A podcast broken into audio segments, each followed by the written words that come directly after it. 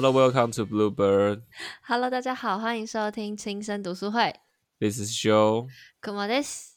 好，今天我们在 是破音啊 我好像有有点稍微破音哦。你知道刚才发生了一件事情，库某你自己要不要认罪一下？哦，因为现在我们是远端录音，然后刚哎才，我的讯息，就是我电脑的讯息就跳出来，然后我怕给下录音的时候会听到，所以我就下意识的按静音，就意思是说我听不到 Joey 这边任何声音。然后我我就在等 Joey，我就想说，哎，不是约好这个时间应该要来录了啊？就五分钟，就是我的耳机静悄悄的，然后我就看到 Joey 一直打字打问号问号，后来我才发现，你才没有看到我打问号问号，你完全没有回我、哦。就打我想说，然后然后我想说，一开始有听到啊，那应该是没问题。然后我就说那个，哎、你好了，跟我讲。然后他怎么屁都不回，我想说，哎、是不是心情不 好这样子？没有，就他说，结果他就说，呃，我听不到你声音哎，怎么会这样子？而且是过了大概三分钟之后啊，然后我就说，啊，我不小心把我那个东西按掉了，气死我了。好啦，反正这就是刚才刚才那个这个远距录音上面的有一些 bug 哦，你的 partner 要好好的教训一下。好，那我们今天的读书会是唐凤系列的最后一单元。那我们今天呢会着重在性别认同的这个故事上。Joey 来吧，嗯哼哼，诶，我们第四单元的标题，我们自己给的标题是“穿梭光谱间的旅行者”哈，然后我们也会针对这整本书去做一个简单的结语。那讨论的重点，我们主要会围绕在就是在前面的章节有提到说，唐凤他是一名跨性别者嘛。那在内容中，我们也会跟大家简单的去分享说什么是一个跨性别者，还有性别是真的只能有男有女，还是说还有其他的不同的选择？哦，或者说在性别认同上，呃，是不是在这一些不符合社会主流的这些人身上，哦，是不是会有这个压缩到他们人生基本的生存权利等等的问题？那我们也会用一些的例子，像是我们台湾最知名的玫瑰少年叶永志，还有一些国外的社会性别呃认同的问题导致的霸凌或者权力不对等的问题去做一个探讨。好、那我们开头就是先稍微讲一下嘛，因为其实书中没有提到太多唐凤呃出柜这件事情啦，哈。但是就是库某，我们那时候看那个书，大概我们也是看到他大概十三、十四岁的时候，是对自己的未来感到迷惘嘛。那那时候他就是跟他妈妈说，他想要有一个安静的地方可以休息，对吧？对，所以他书中他的性别认同，唐风的性别认同是跟他的自学历程算是绑在一起的，而且我觉得算是在书中里面很突兀的一笔。他就某一天在他的自学的一个时间点上，就突然跟他妈说，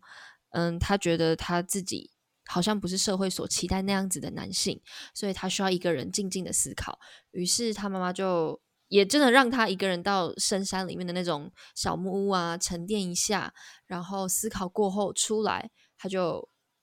变成了唐凤。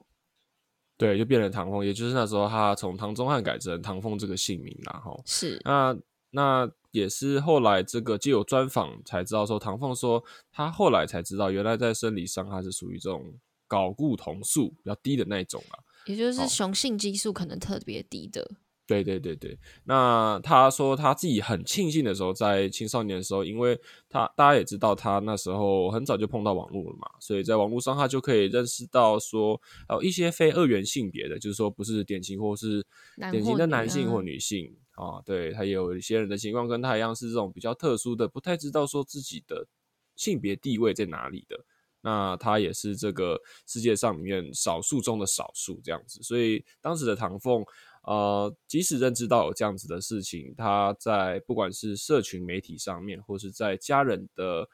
支持上面，都是有获得相当的肯定的。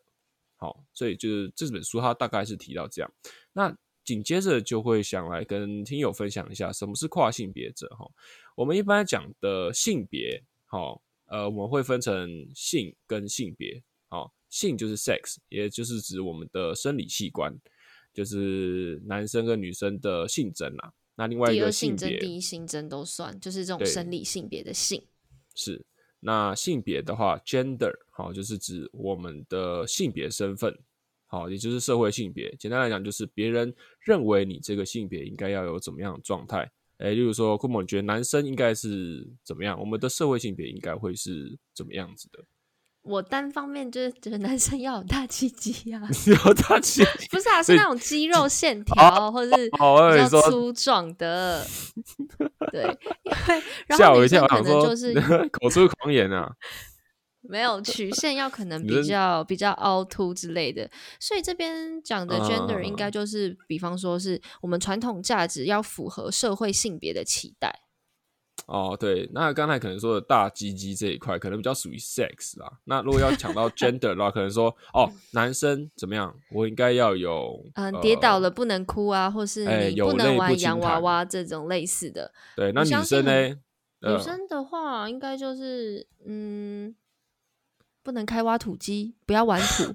这种吗？要干干净净的哦，讲话要那个稍微的收敛一点，不要太大啦啦的。类似类似有很多例子，各位听友们就是可以去想想看，我们一般在传统价值观念社会下长大的男生女生，要用怎么样的社会性别，都很好的代入。嗯嗯嗯，所以我们这边要介绍跨性别嘛，所以跨性别反过来就是叫顺性别，哦，英文叫 cisgender，简单来讲就是。我们刚才讲的，你是生理男性，然后你又有我们社会所期待的男性特征，那反之女生也是一样的状态。那跨性别的话，它就稍微特殊一点。第一个就是它的生理构造跟性别认同不一致。哎，什么意思？就是有可能我今天是 Joy 是男生嘛，还是他有那个第二性征、第一性征，但他觉得他是一个心里面住着一个小女孩，就是他会跟我以姐妹相称这样子。对对对对，哈，蛮接近事实的哈，没有了。好，再来就是说性别认同、行为举止，还有外貌跟装扮，像是我们常常会看到一些像丹麦女孩，不知道各位听友有没有看过这样子的电影哈？就是他虽然是个男生，但是他很想要呃让自己的外貌打扮的漂漂亮亮的，甚至是化妆，甚至是穿洋装去让自己看起来更像一个女孩子这样子。那另外一方面就是。呃，跨性别者常常会被有一个框架认定说，哎，是不是跨性别就等于说他要有变性这这个行为？那其实是不一定的。好，这边的变性是不是指说是真的要动刀手术动刀才叫变性？是的，是的，是的，就是将你的呃原生的生理器官改成另外一个性，就是符合你心里面的那种的性别认同，对，就对，对，对，对，对，对，对，对，对。所以唐凤应该算是这一个吧，因为唐凤他是他还保有他目前的生理男性的一些构造，但他的性别认同是跟他的生理构造是不一样的，对他应该是属于这一类的。然后他也有在服用雌性激素，是好，这是他有公开跟大家说的。对，好，那接下来跨性别，哈，他也是因为有跨这个字嘛，所以他就是跨越社会框架，那以自己的认定的性别模式去生活。所以其实跨性别要讲起来很复杂，那我们这边用一个例子带听友去理解。对，嗯，所以所以我们可以用一个例子去理解，就是在这个有一个过去。哦，有一个性别跨性别意识，它开始被推动的时候，哦，有一个很显著的例子叫维吉尼亚普林斯的人，哦，他是以跨性别自称。那他很特别的是，他是生理男性，也就是说他的生理器官是男性的嘛，他喜欢女生，但是他没有要变性，但是他是以女性的社会角色。在过生活的，嗯，涵盖了上面种种的，对，就是它其实它其实它的那个向度非常的多啦。对，好，那讲到这边，其实我觉得很多听友或是比较没有接触这一块的朋友，可能会像以前的我没有那么的能够及时的去了解到何谓跨性别，或者说性别它存在的多种可能性，我要怎么这样去理解？哎，他今天为什么一个女生会想要扮成男生的样子，或是？长相呃打扮的比较中性，或者一个男生怎么会去化妆等等的，那时候我就很好奇，问我朋友说：“哎，那这样子的话，我要怎么去呃判定说他今天的性别状态到底是怎么样？那我要怎么样跟这些人去互动？”就以朋友分享的这个性别光谱，其实告诉我们说。我们现在有这个光谱的意象，我们就可以很直观的感受到，所谓的性别不再只是两端极端的对立，所有的性别的多种可能性都可以游走在这两端的光谱中间。所以没有什么是绝对的，包含刚才就有提到 L LGBT 女同性恋、男同性恋、双性恋或是跨性别等等，都可以在这个性别光谱里面去找到答案。那再来就是我们性别体验到性别多元，以及上次讲下面讲的这个性别光谱的状态来讲，我们就可以以同性恋来举例，就是很多人对同性恋他会有一个很大的疑虑，说，诶，它是一种病吗？哦，像库某我们那时候在投公投的时候嘛，就是其实很多的不同的声音会出来说，诶，同性恋是因为它是一个病，所以不应该支持他结婚。那这边就希望用一些既有的医学科学的证据去佐证说，哎，同性恋它到底是不是一种病呢？第一个是来自一九五七年的心理学家伊芙琳胡克，哈，他其实那时候就有发表研究啊，发现同性恋跟异性恋者其实在心理健康状态还有适应能力上本质是没有不同的。好，这是最初的报告。那美国精神医学会在一九七三年也有将同性恋从诊断手册中移除，也就是说，同性恋它不再是一个病了。好，在一九七三年的时候，就在近年来，好，一九九零年代的时候，世界卫生组织也是我们现在的 WHO，哦，它就把同性恋从国际疾病伤害及死因分类标准中删除。所以从上面这些例子。呃，可以归纳出两大点。好，第一大点就是说，现在的医学界哦证实同性恋它已经不是一种异常的状态，也不是一种病，它只是一个自然的性倾向当中的一种。那它只是属于一个比较少数，或是比较呃不被大众认可的一个状态而已。那现在的证据也表示说。性倾向，它不会因为是被小孩给带坏，或者说社会风气开放而让孩子去模仿成为同性恋。所以说，社会他们看待的性别来讲，我们一般像前面顾某帮我们讲一下性别光谱的概念之后，我们就可以去想说，我们过去到现在去看待性别的时候，是不是都有一点过于两极化？而产生了一些比较不当或是会伤害人的言辞，像是呃一个人的行为可能不男不女啊，或是说呃讲话比较大声的女生，你就会说她是男人婆，那就也就是娘炮。哦，你 对，就是可能讲话像我这样比较比较亲切的，那我们可能会用娘炮这样子的方式去说。好，举例来说，死人人妖啊等等都算，我觉得很多啦。就是如果用传统的那种性别极度两端的传统二元分别的话，的确会有这些刚刚 Joy 讲出来一阵很难听的词汇。对，而且说差别就在于说，今天这样子的言论，它都不是一个太亲切的状态了。啊，如果你今天是很开玩笑的，知道说这是开玩笑的，那那就算了。但是这些实际上。来讲讲起来都不是太好听了哈。嗯，即使现在上述有讲到医学其实证行证明了一件事情叫做性倾向这件事情，它其实是与生俱来的，但是呃，仍然在台湾呃还是有两方对立的声音啦。呃，虽然我们知道说现在多元性别的教育在台湾已经算是落实的较为普遍了，但是课纲在上面还是有非常大的歧义。那以下会先先相跟跟各位听友去分享一下，说就是我们这个在于多元性别认同上面的两方的不同的想法。好，第一个就是我们常听到的互加盟，另外一个就是呃比较 support 在同志啊这种弱势族群身上的团体身上。那现在下面会先分享一下这个下一代幸福联盟，好，简称幸福盟。其实它的宗旨跟互加盟有点像啦。那它里面我有去看他们的里面的资料，哦，就是他们网页其实做的还蛮还蛮完整的哈。就是说他们想要成为台湾推动家庭主流化最有影响力的团体啊，透过连结、还有倡议、还有公共参与，推动所谓的家庭主流化。哦，这个家庭大家应该都不陌生，只是何谓家庭，大家应该都是自然婚姻的这种一男一女啊，生得出小孩的这种。对，有一男一女，然后至少可能会至少让你们的性生活或是性行为是正常的嘛，然后可能会有小孩这样子。那看，那它里面还有一个就是说看重家庭价值和下一代幸福的爱家团体。那这边其实我自己有一点小好奇，就是说下一代幸福它是要建立在主流的家庭组成的吗？哦，库某，你觉得这个你觉得怎么样？不一定吧，就像两个男生、两个女生组成的家庭一样很幸福啊。就像那个英国跳水选手，就是得金牌的那个，他就是他就是跟他的老公是一对同志情侣，然后他们也有一个领养一个小孩。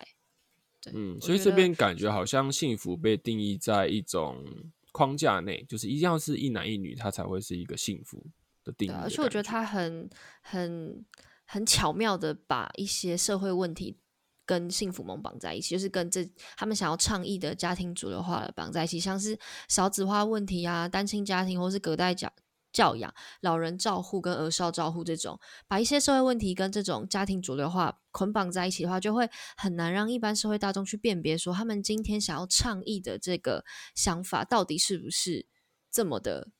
公正，或是这么的包有包容性。对啊，因为其实我们反观来讲，少子化问题跟单亲家庭常常的产生，也不一定是同志啊。对，我们要想同志已经在在世界，好台湾，好甚至是世界上都是少数的。那少子化问题，大家会觉得是同性恋的问题嘛？这个这个可能可以可以去想一下。好，再来就是台湾同志咨询热线协会，哈，这个就是比较属于。呃，对同志方比较友善的啦，它里面包括的一些宗旨就是他们希望可以借由就是有同志生命经验的人在这个地方获得归属，去做沟通，然后去达到自助互助的这个效果。再来就是他们会有一个东西叫做人权教育，去告诉社会，哈，去跟我们的主流社会，也就是像相对来讲比较主流的这个幸福梦的这样子的团体，好，或是意识去做对话。然后澄清同志他们的种种污名化的状态，其实并不是大家想的那样子。那也是会希望可以尊重多元的社会环境，让同志有一个平等的生活空间。这样，接下来会想要借由下一列的例子去看，说这些较为次流或是少数面临性别认同问题的人们他们的故事。哈，那。也是说，让大家去思考一个问题：说社会对这个性别主流价值的期待，它是不是今天有可能会压缩到一个我今天生而为人？好，我们今天一般来讲的说人人平等这件事情，是不是会压缩到这些生而为人的基本权利？啊，我们以下会用三个例子去带哈。第一个就是我们前面有提到的美国少年叶永志，以及这个英国的计算大师啊图灵，最后一个是今年。哦，八月二号有出席冬奥女子举重的哈伯德哦，来自纽西兰，新纽西兰的哈伯德哈。那第一个叶永志的故事，主要会想要去让大家去思考一下，说社会性别期待的差异，或者说整个教育结构它上面产生的问题，它怎么样子让一个年纪十四岁、十五岁的孩子在这样子的。结构问题下面，他还来不及长大就丧失了生命。那叶永志要讲他的故事之前，就是要稍微了解一下他的人设背景嘛。啊，他个性其实，在男性当中是属于比较阴柔一点的。但相对阴柔以外，他也是比较孝顺体贴的哈。就是像在他妈妈的采访过程中，我们都可以听到说，他妈妈说，像下课的时候哦，永志都会去帮妈妈做工作，因为他们家里是务农的啦，就是可能帮他做个菜啊，或是妈妈身体酸痛，他都会主动去帮妈妈按摩等等这样子的。那这种孝顺体贴的心情，也让妈妈跟永志之间的关系是非常的好的。那因为，但是因为他阴柔的个性，哦，就是在教育上面，那时候并没有所谓的呃不一样的多元性别的包容的态度。叶永志在这一段时间通常都是被骚扰的。怎么讲？他要上厕所的时候，很常会被同学哦抓来，说要脱裤子，要去验明正身这样子。啊，就说，哎，你不是整天都在玩洋娃娃吗？然后也不太喜欢做一些男性应该有的活动，所以你应该。没有那个东西吧，好，或者在就是让他在上厕所的时候会畏惧，甚至是呃好几次他都在上课的时候提出去上厕所的要求，那老师也没有在其中就是发现到起异状。那在访谈的过程中，叶永志，呃，妈妈有表示说，叶永志他也有对这件事情去做求救。他跟他妈妈说：“妈妈，他们每天都要抓我哦，要脱我裤子。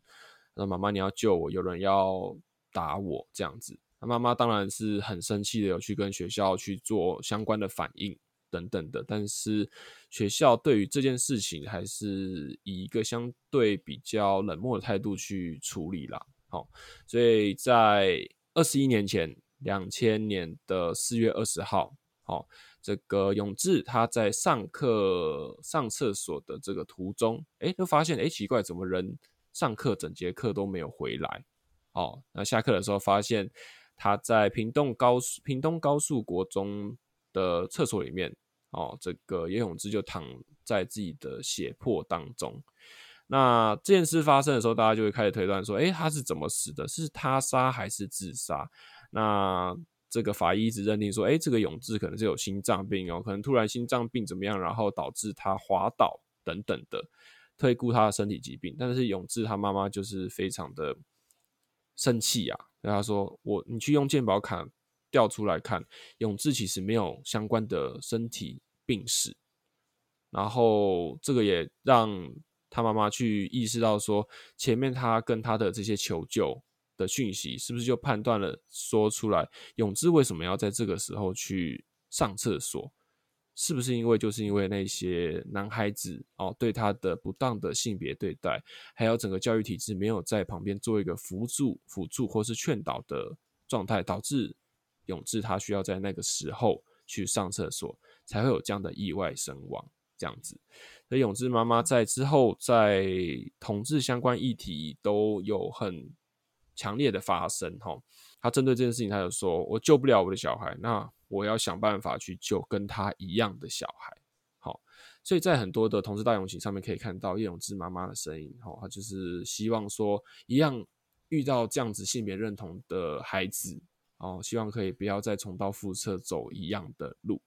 那叶永志离世当年，教育部也将两性平等教育委员会改成性别平等教育委员会。那二零零四年的时候，两性平等教育法也修订为性别平等教育法。也就是说，现在的性别问题，从我们一般的光谱两端的极端的男女，已经变成它不只是男女的问题，可能中当中还有其他不同的特殊性。那下一篇故事会讲到这个，我们前面讲到的图灵。好，那图灵他本身是一个男性同志，好，那他对社会或是世界其实有重大的贡献。那我们也可以在这个故事去看到，说他在晚期因为性倾向啊，所以他的后期的生活是相对潦倒的。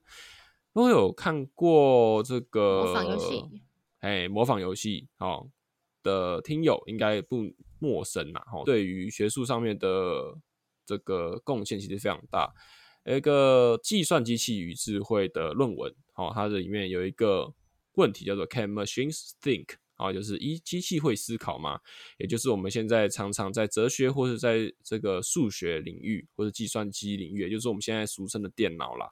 它。是一个很常会被拿出来的命题，也就是现也可以算是说现在的人工智慧还有电脑科学的先驱。那至今就是每年也有这样试验的比赛，就是说图灵他这样子的论文，还有他这样子的内容，其实是有反复被提出来，然后有在做后续的研究的。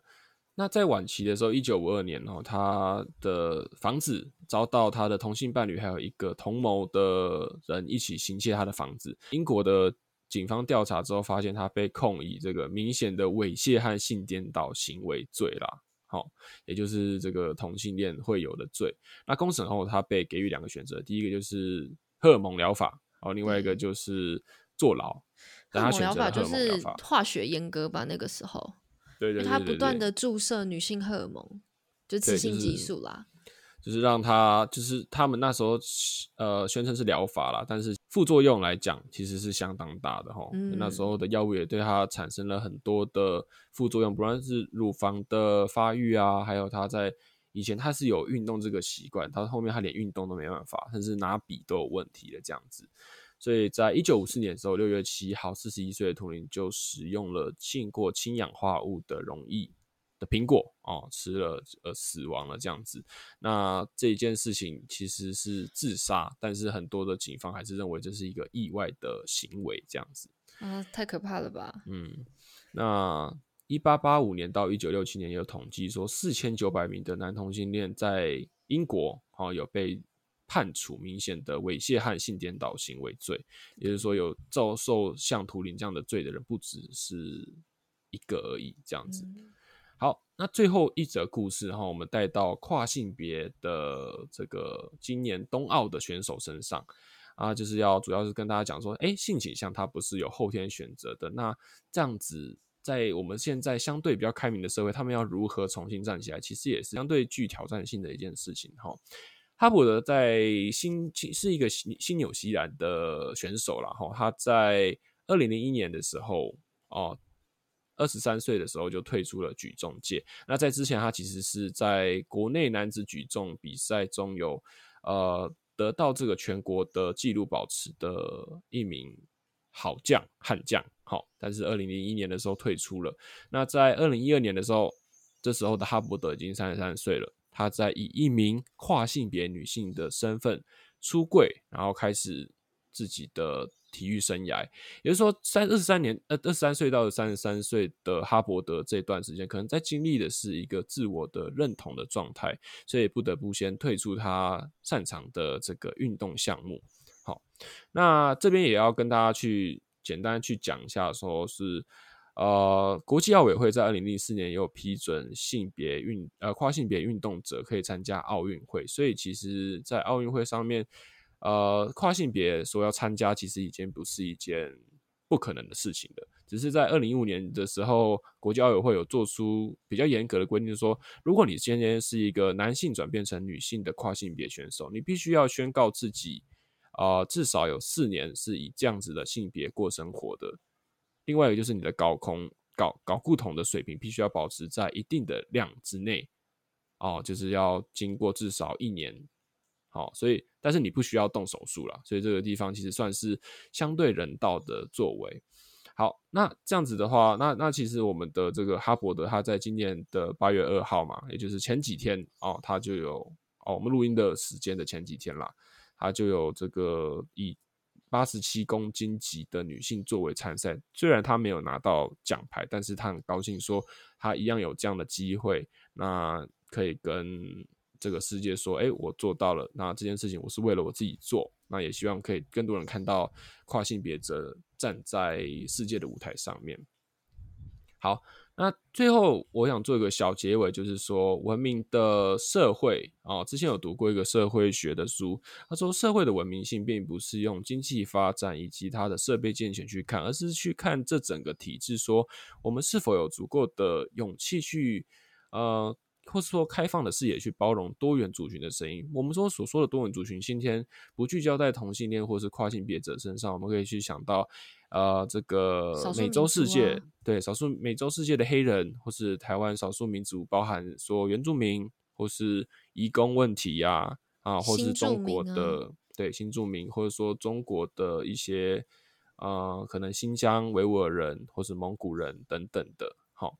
那也可以让大家去反思一下，说啊，我也是跟我同志朋友聊到的一个亲身经验啦，他就说他妈妈。表达说：“哎，我不反对同志啊，好，但是我的小孩就不可以。但是我的朋友就是同志，然后他跟他妈妈正在谈这个话题，所以到现在他跟他妈妈还是没有出柜的啦。只是说，啊，这边让大家去反思说，如果今天这样的问题就摆在你眼前，或者说就在你身边的时候，你有这样的勇气去接纳吗？我自己觉得，如果是我的话啦，我都可能会需要一点心理准备。”何况是对于上一代的长辈来说，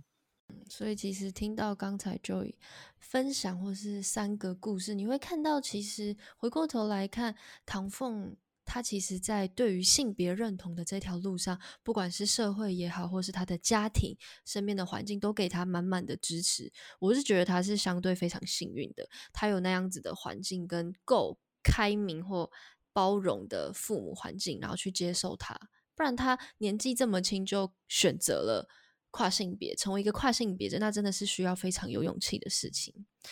我也很开心，他最后可以身为一个跨性别者，到现在都持续的致力于跨性别者的一些相关运动。